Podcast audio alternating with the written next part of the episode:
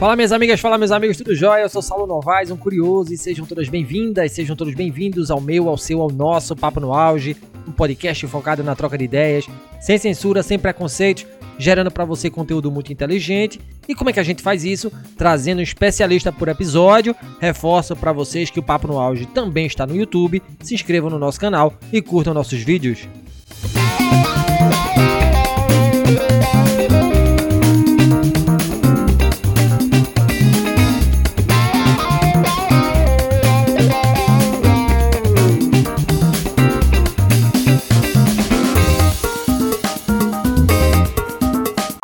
Bitcoin,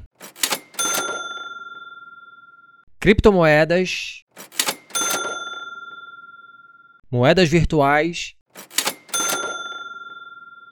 blockchain.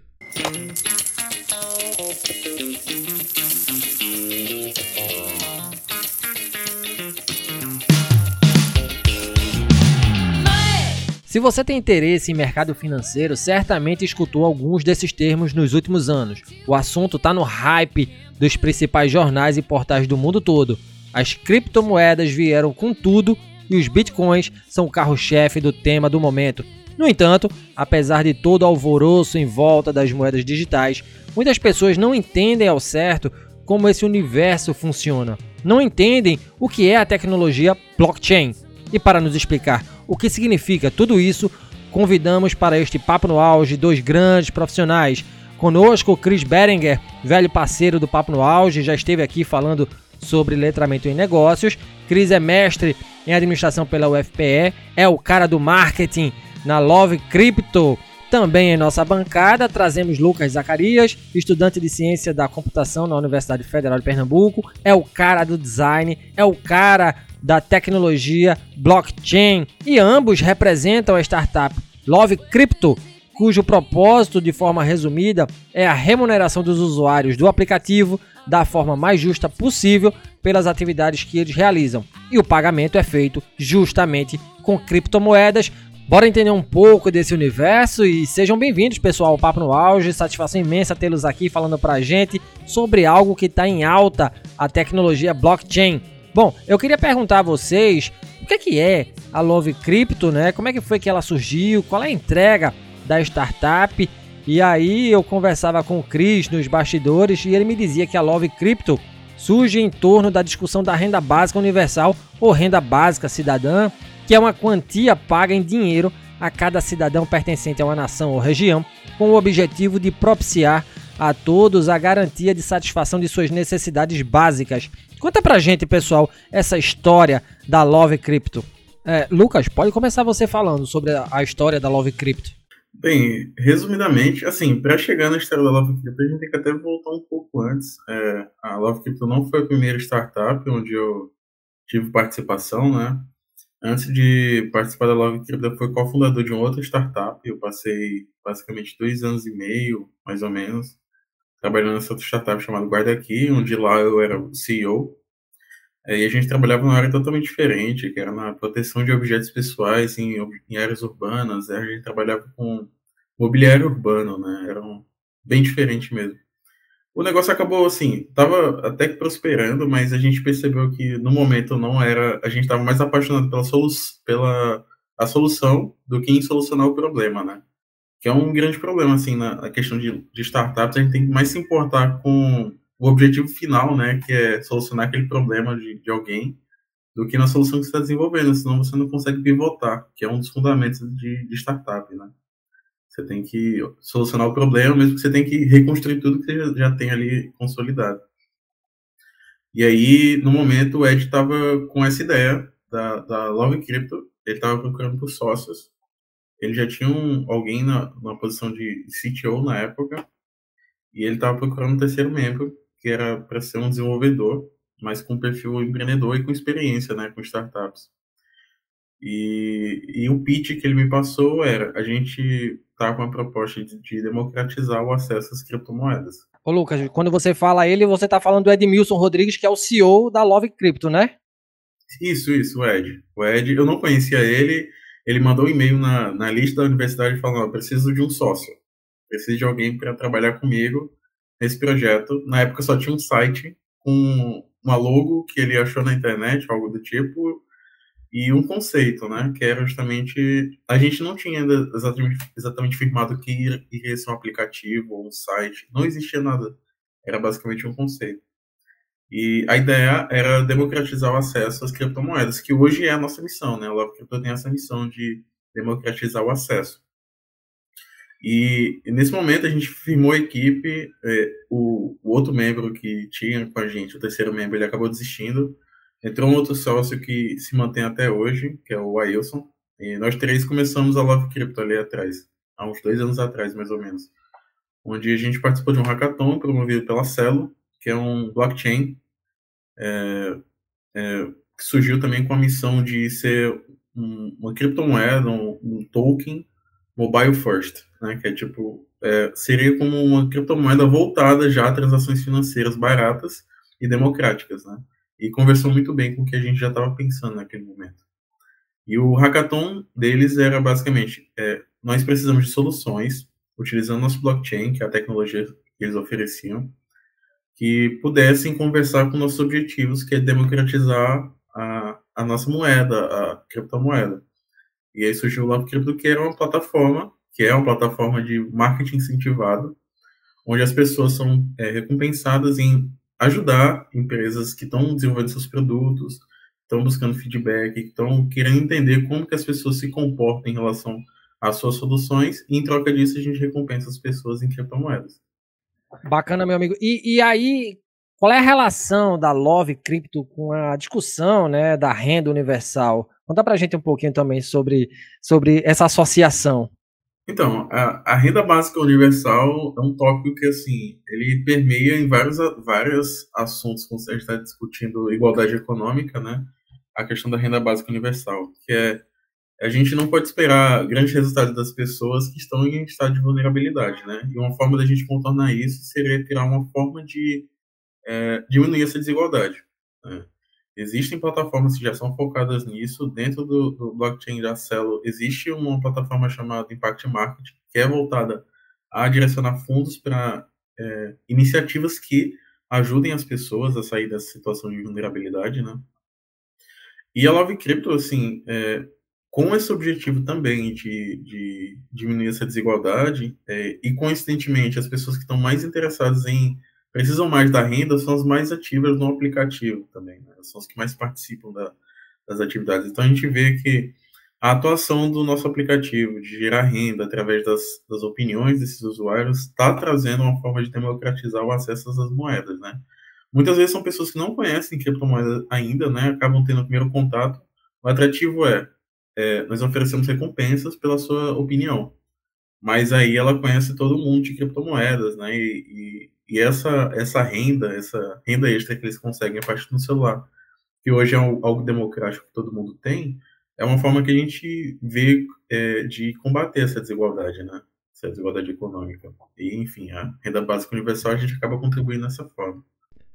Muito bacana a tua fala, Lucas, e continuando contigo aqui nesse bate-bola, né? Quando a gente fala sobre o conceito de blockchain, do que é que a gente está falando, né? Como é que essa tecnologia funciona na prática, né?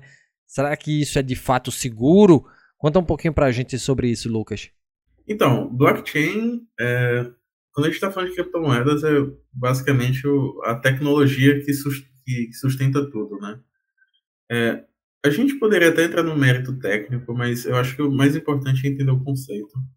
Blockchain é basicamente um, um grande livro de registros. Né? A gente pode pensar que eu quero mandar um dinheiro, um, dinheiro para o Saulo. Né? Eu, eu, eu não estou próximo a ele, mas eu quero enviar esse dinheiro. Mas eu posso ir enviando, vamos supor que a gente não conhecesse um sistema bancário, né? Eu poderia estar enviando entre pessoas de confiança, né? Que tão, são pessoas da mesma rede que, que o Saulo está. Eu poderia mandar de mão em mão esse dinheiro né? E a pessoa fez um registro ali falando, ó, recebi do Lucas tal valor, e essa pessoa vai enviar para outra pessoa, e essa pessoa para outra pessoa o registro que está sendo feita a transação do Lucas para o Saulo. E no final, quando o Saulo receber, toda a rede é informada, ó, o dinheiro chegou no destino, a operação foi, foi, foi concluída, o Lucas pagou ao Saulo, e todo mundo tem esse registro. E, e esse registro também é inalterável. E a, blockchain é basicamente isso, é uma rede de contatos, né, entre computadores dessa rede, é, que autentica uh, operações financeiras, né. Grande explicação, Lucas. Valeu, gratidão. Cris, meu amigo, tudo jóia. Satisfação imensa em poder trocar ideia contigo novamente, né, Cris? É, e aí a minha pergunta, aproveitando o ensejo aqui do teu vasto conhecimento, meu amigo, como é que a gente escala uma startup ancorada em criptomoedas quando boa parte da população ainda não conhece as moedas digitais, tampouco conhece a tecnologia blockchain? Como é que você avalia a missão da Love Crypto nesse sentido, Cris? Seja bem-vindo. Grande Saulo, é um prazer estar aqui no seu podcast, né? É, mais uma vez. É, bom, essa é a pergunta de um milhão de dólares. Se você souber, é, pode me dizer, né, que a gente está aí, é, é sempre um desafio a gente é, divulgar uma tecnologia, né, principalmente considerando que nós estamos em um país que, que não ocupa é, o centro de desenvolvimento né, econômico e social. Então, há naturalmente uma resistência e uma lentidão na adoção de uma determinada inovação, né, um produto, uma nova tecnologia. Então, naturalmente, isso demora um pouco mais aqui, né? mas na medida em que é, mais estabelecimentos, mais corporações vão aceitando esse tipo de, de tecnologia, e isso vai sendo incorporado, né? A população vai, vai confiando, vai entendendo que isso é um mecanismo eficiente, né, que tem um, um, custo de transação aí que é relativamente baixo em consideração a bancos profissionais, né, e que é seguro, principalmente. É, tudo fica registrado, é muito difícil, é, quer dizer, é quase impossível, né, Lucas, fraudar, é impossível praticamente você uhum. fraudar é, um, uma transação, né, é, enfim, porque toda a tecnologia foi pensada dessa forma, né, e à medida que a população vai entendendo isso, é, ela vai é, ficando mais aberta né, para os benefícios da blockchain e das criptomoedas.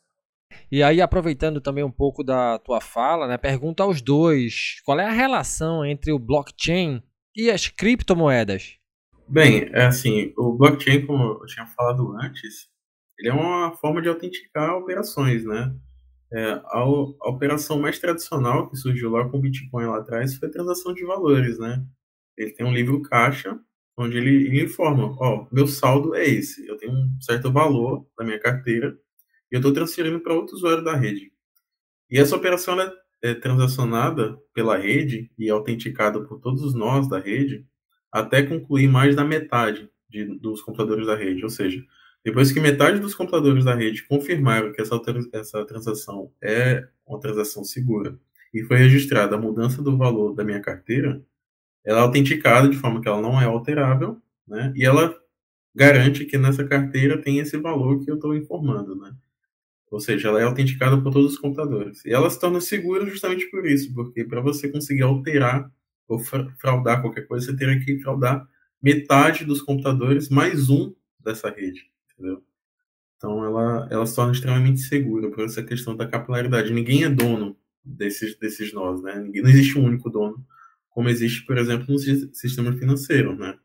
É, onde tem os data, data tem as datas, os, os dados dos computadores eles estão centralizados, por mais que estejam em mainframes através do mundo, mas eles estão centralizados em um banco central, uma autoridade autenticadora.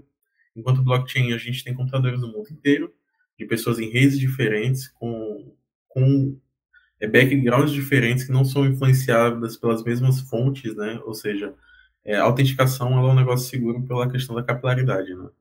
É bem isso que o Lucas é, mencionou. Né? O, se a gente for pegar blockchain, né? É, é um, um, um, bloco em cadeia. Né? É, você tem toda um, uma, uma cadeia que está validando a informação do, do registro da, da transação, né? Então, é impossível praticamente fraudar esse tipo de coisa e isso torna é, as criptomoedas seguras. Ô Lucas, e quando a gente fala né, em criptomoedas, logo vem à mente o Bitcoin. Mas há outras moedas virtuais, a gente sabe, né? O que é que são essas moedas, quais são elas e no que essas criptomoedas se diferenciam umas das outras? Bem, é, a, a mais famosa, né, por ser a, a pioneira, foi o, o Bitcoin. É, o Bitcoin, ele, ele, hoje, ele ainda... Existe uma discussão sobre se ele realmente é uma moeda ou se ele é só uma reserva de valor, né? Porque ele não é utilizado como lastro, né? O lastro a gente chama... Ele se torna uma referência sobre o valor das coisas, assim como o dólar é, o real é referência de valor, né? Você não vai na, na, feirinha, na feirinha e pede é, um Bitcoin de tomate, você não compra arroz pagando com Bitcoin, né? Até porque seria meio maluco a gente fazer algo do tipo pela flutuação que existe, né? Ele não é, não é nada é lastreado por esse valor, ou quase nada, né? A não ser num mercado muito nicho, né? Um nicho que consiga fazer isso, mas normalmente não é feito esse tipo de coisa. O Bitcoin ele é o maior, tanto em volume quanto em transações, mas logo atrás a gente tem o Ethereum, que também é bem famoso, e que eu particularmente gosto muito.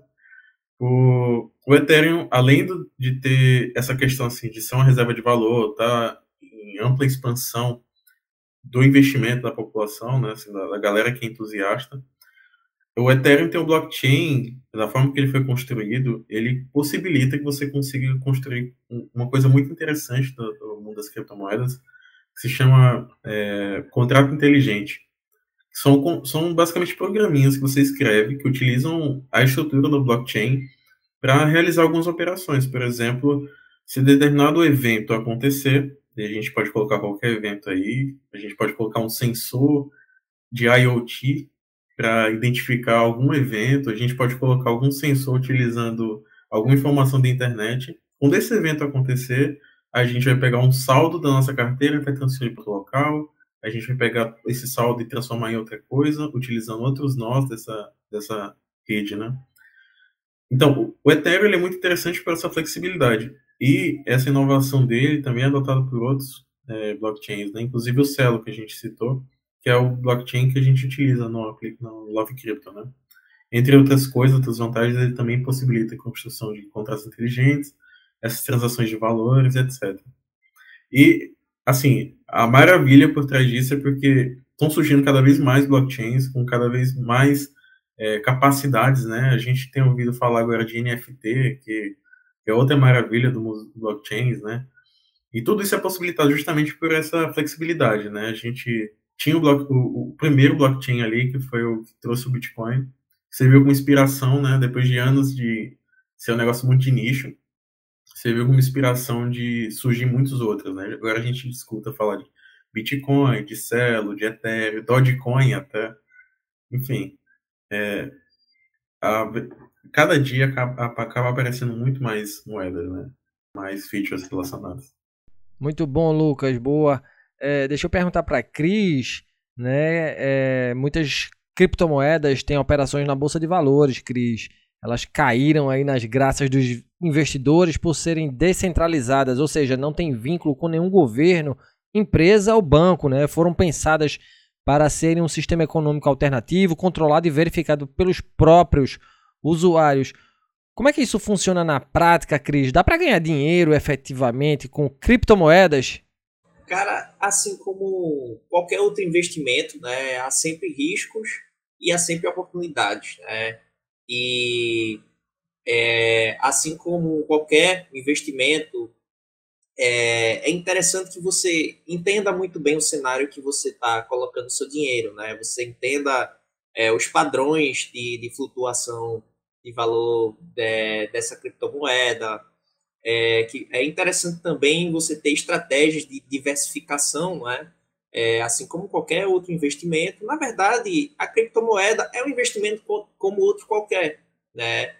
E, e assim, só que por ser uma coisa relativamente nova é, nas, nas finanças, né, em relação a, a ativos que já existem há, há, há mais tempo, é, demanda esse entendimento de cenário, né, esse entendimento de, de o que é está acontecendo que pode impactar o, o, os valores, né, é, seja o, o, Elon Musk tweetando, né, seja é, uma empresa, uma grande, uma, uma big company que diz que não, agora a gente vai adotar essa, a gente vai aceitar essa moeda é, no nosso sistema de pagamento, né? Então são várias informações que, que acabam é, influenciando o preço, assim como a Coca-Cola do Cristiano Ronaldo impactou, a, é, né? Eu, eu, eu, eu, acho engraçado porque as pessoas, eu vejo pessoas dizendo assim, ah, não, mas é,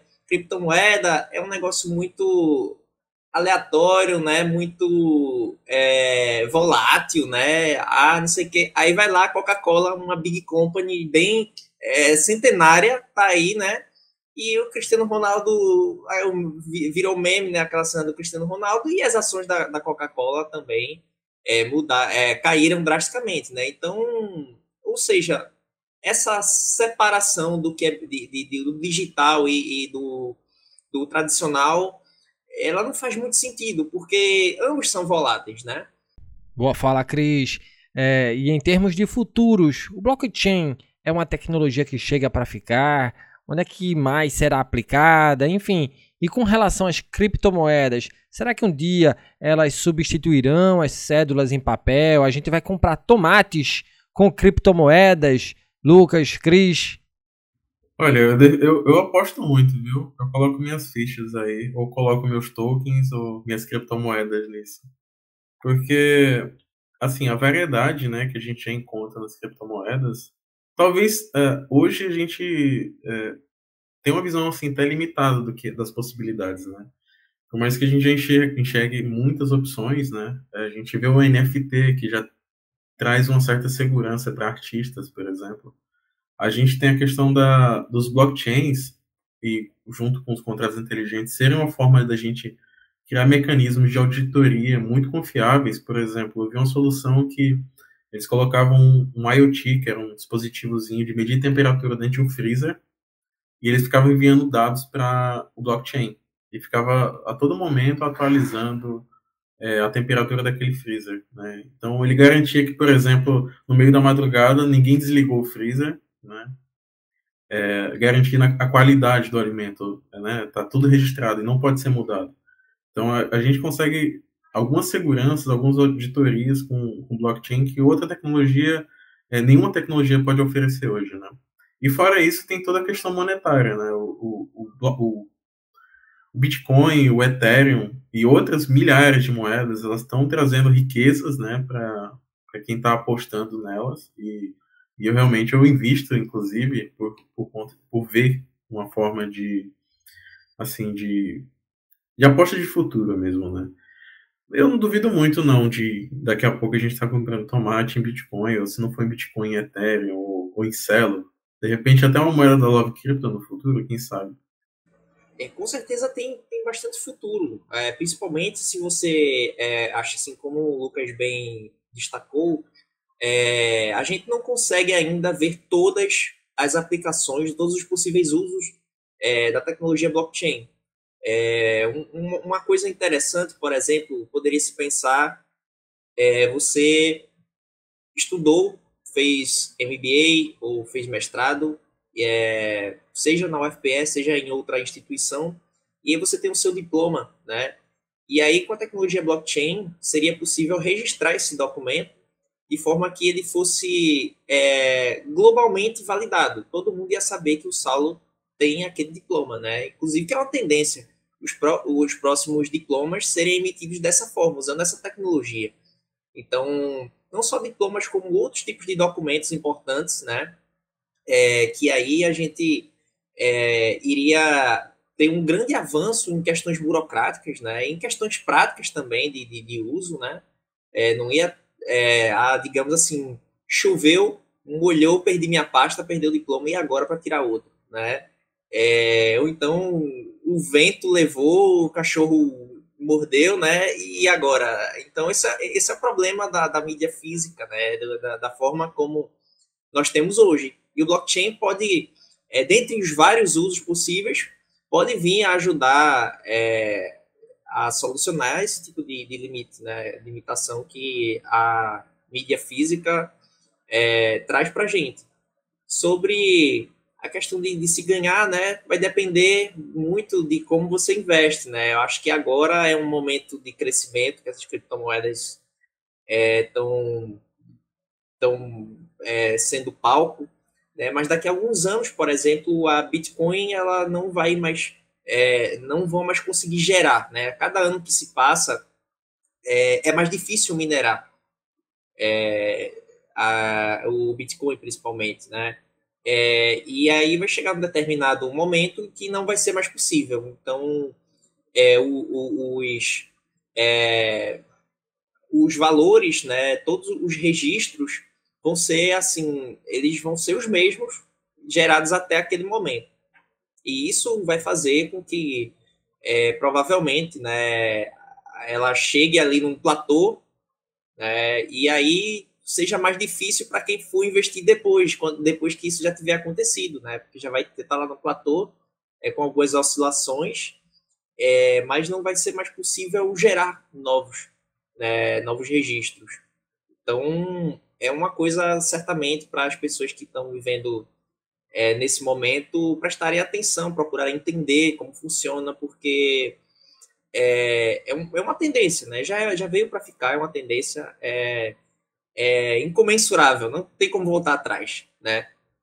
E, e aí é, tem, você tem já países, principalmente países emergentes, pensando em, em é, to, é, tornar o Bitcoin, principalmente como moeda oficial, né, como fez o El Salvador, mas aí já se discute Irã, Índia, é, até o Paraguai aqui também, né, já está pensando nessa possibilidade. É claro que, é, principalmente governos com características um pouco mais autoritárias, né? Como é, eles tendem, a, é, eles temam esse movimento, porque é um movimento que não tem como controlar, né? Não tem como os governos terem controle.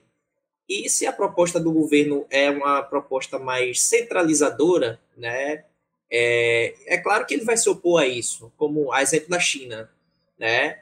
É, então, também é uma variável né, nesses valores que a gente deve considerar, que a gente deve é, ter é, em consideração nas nossas análises, né? Mas aí o Bitcoin vai, não só o Bitcoin, mas todas as criptomoedas vão conquistando seu espaço e vão se tornando uma realidade cada vez mais cotidiana, sabe? Sensacional, Cris. Quantas possibilidades, né? Eu estava vendo o relatório Doing Business Subnacional, elaborado pelo Banco Mundial, que analisou todas as capitais do Brasil para medir as regulamentações e o ambiente de negócios. E nele fora constatado que Recife é um dos piores locais para se fazer negócios.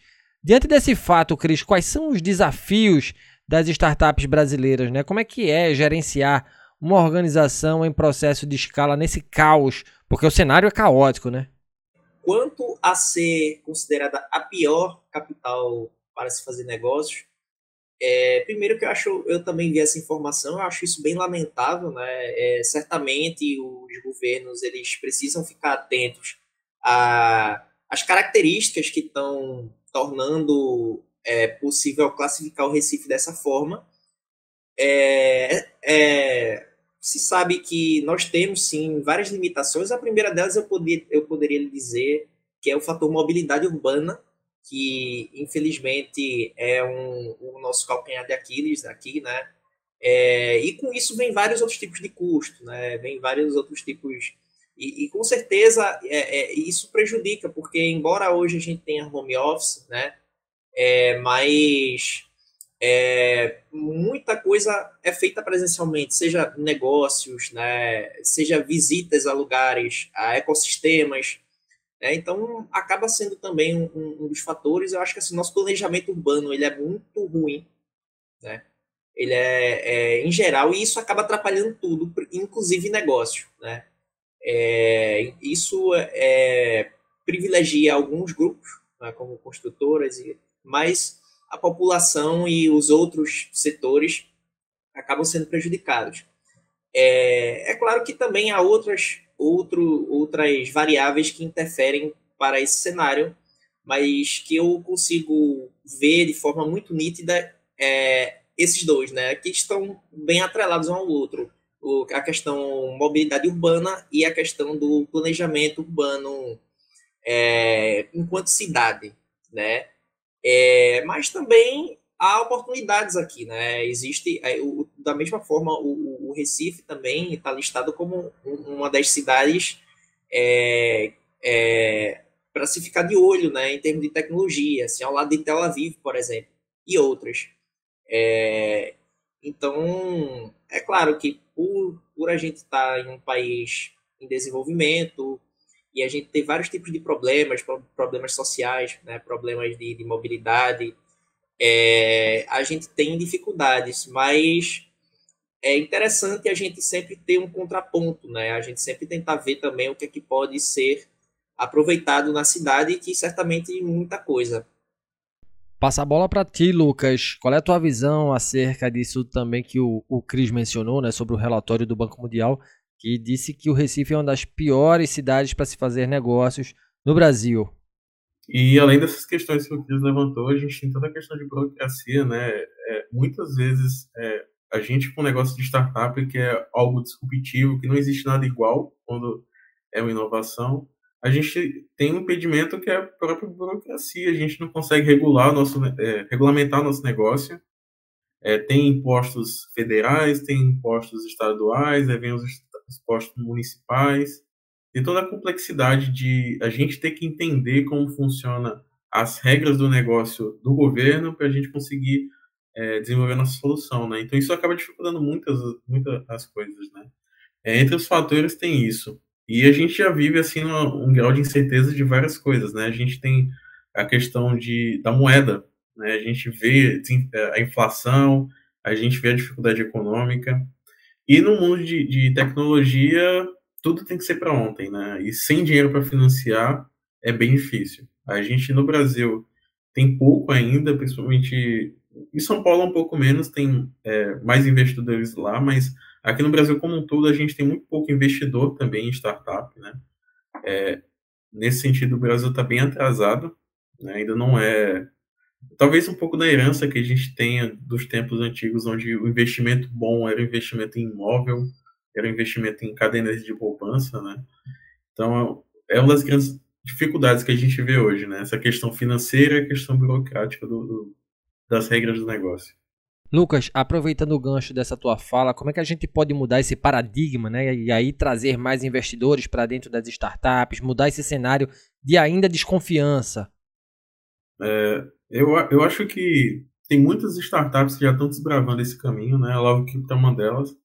Mas a gente pega, por exemplo, a Nubank, que é uma empresa gigantesca, né? É uma startup, é, mostra que o unicórnio brasileiro, né? Já tem muitas outras mais além dela. Mas esses unicórnios que estão surgindo já trazem o olhar do, do investidor estrangeiro para o Brasil, que é um ponto positivo.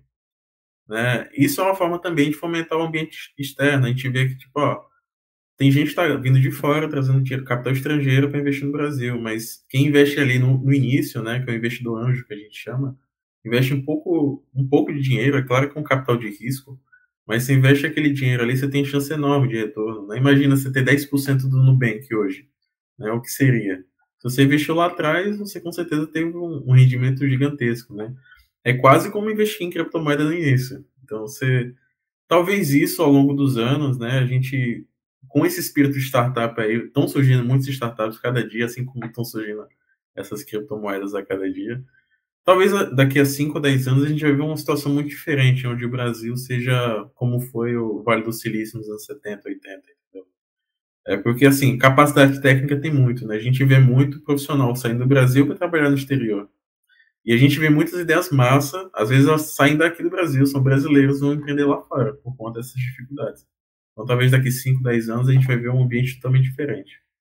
E além do blockchain, meninos, de forma geral, né, e aproveitando o conhecimento de vocês, quais tecnologias estão aí no front e que terão grande impacto nos negócios e nas pessoas?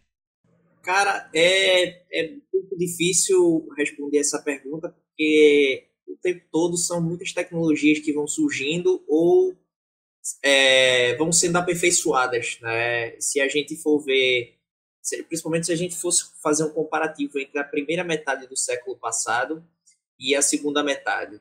Na primeira metade, nós tínhamos inovações é, consideradas mais disruptivas, como, sei lá, o telefone, ó, o telefone, é, a TV, né, ó, nossa, a TV, é, e, e eram, é porque antes não tinha nada, né, é, e, e, de repente tem uma tecnologia desse, desse nível. E na segunda metade você ia ver que, em termos de nível de disrupção, as, é, não não tem não teria tantas talvez como no, na primeira metade. Em, comparação, em compensação, é, a quantidade de inovações incrementais né, é, vai crescendo de forma absurda, né? Por exemplo, a gente tem é, TV já não é mais nem uma coisa a, a ser considerada, né? Nós temos streaming que já é um upgrade disso. É, isso com a indústria da, do entretenimento, é, audiovisual, né? Mas também a indústria musical, né?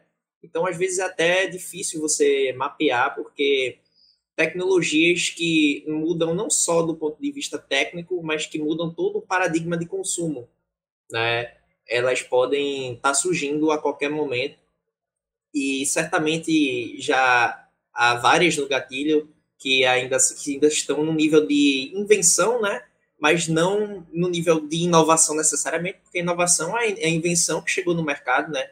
E se difundiu.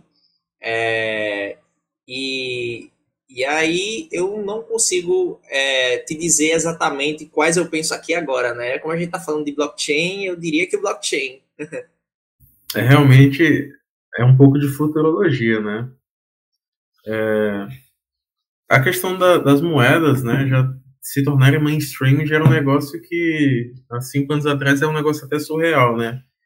Eu lembro que eu tentei comprar Bitcoin lá em 2012, eu não consegui comprar aqui no Brasil.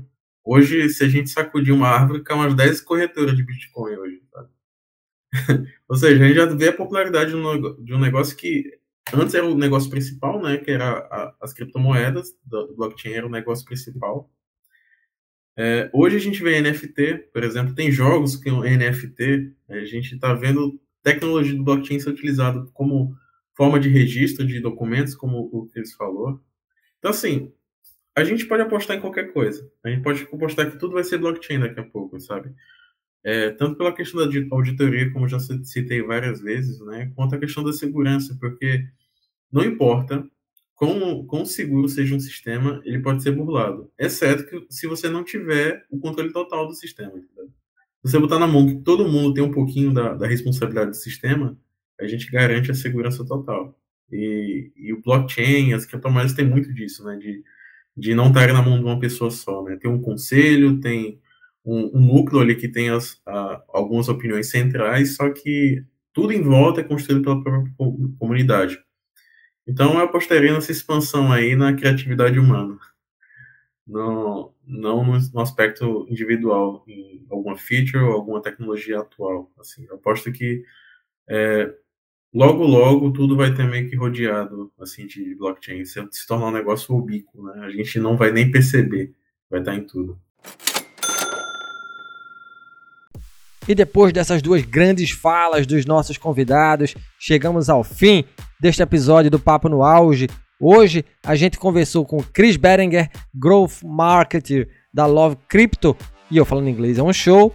E também tivemos aqui conosco Lucas Zacarias, chefe de produto e chefe do design, também na Love Crypto, startup que tem como base a tecnologia blockchain. Eu quero muito agradecer a vocês, pessoal, pela presença em nosso podcast. Foi muito massa nosso papo, aprendi muito, muitas dúvidas sobre a tecnologia blockchain sendo sanadas. Gratidão, meu amigo Cris, gratidão, Lucas. Valeu, cara. Eu, eu, eu agradeço aí pelo espaço, né? A gente tá podendo contribuir de alguma forma para o entendimento de pessoas, né? Principalmente pessoas que estão querendo saber sobre o tema. E convido a todos que baixem o aplicativo da Love Crypto, é, façam uso e, e, tenham a oportunidade de ter criptomoedas sem custo algum, praticamente. Né? Você só vai fazer algumas atividades e vai poder descobrir um pouco desse mundo que é um mundo tão tão interessante, né? E tão é, é, de vanguarda termos de, de registros e de sistema de pagamento. Muito obrigado pelo convite. Fico feliz assim de poder evangelizar os seus ouvintes aí. É, falar um pouquinho da, do blockchain, de criptomoedas. É um negócio que, assim, até para mim é, é, novo, né? É, eu tô nesse mundo aí há uns dois, três anos, mas sou totalmente aficionado hoje em dia, né? Invisto minhas fichas, como eu falei. É, e fica o convite mesmo, como o Cris falou, de baixar o aplicativo, é, visitar nossas redes sociais, né? Lá a gente sempre posta conteúdo educativo, curiosidades, informações, memes relacionados a criptomoedas. É, é muito bom para quem quer conhecer um pouco, né? Talvez ganhar o dinheiro, talvez entender um pouco mais sobre essa questão da, das criptomoedas, né? É, que muita gente até tem um certo preconceito por ter, enfim, as más notícias que existem, né, por aí. Mas enfim, é um negócio novo, é um negócio legal e que veio para ficar. Então, venham conhecer com a gente. E obrigado pelo convite, Salve. E lembro a vocês que nos escutam, estamos nas plataformas agregadoras de podcast, no Spotify, no Google Podcast, na Apple Podcasts, na Amazon Music, na Deezer, na plataforma da Anchor e também no YouTube. Nos sigam, curtam, compartilhem nossos áudios, se inscrevam em nosso canal, afinal, conhecimento precisa e deve ser propagado. Um grande abraço a todas e todos e até o próximo episódio com um grande feliz Dia dos Pais, galera. Valeu!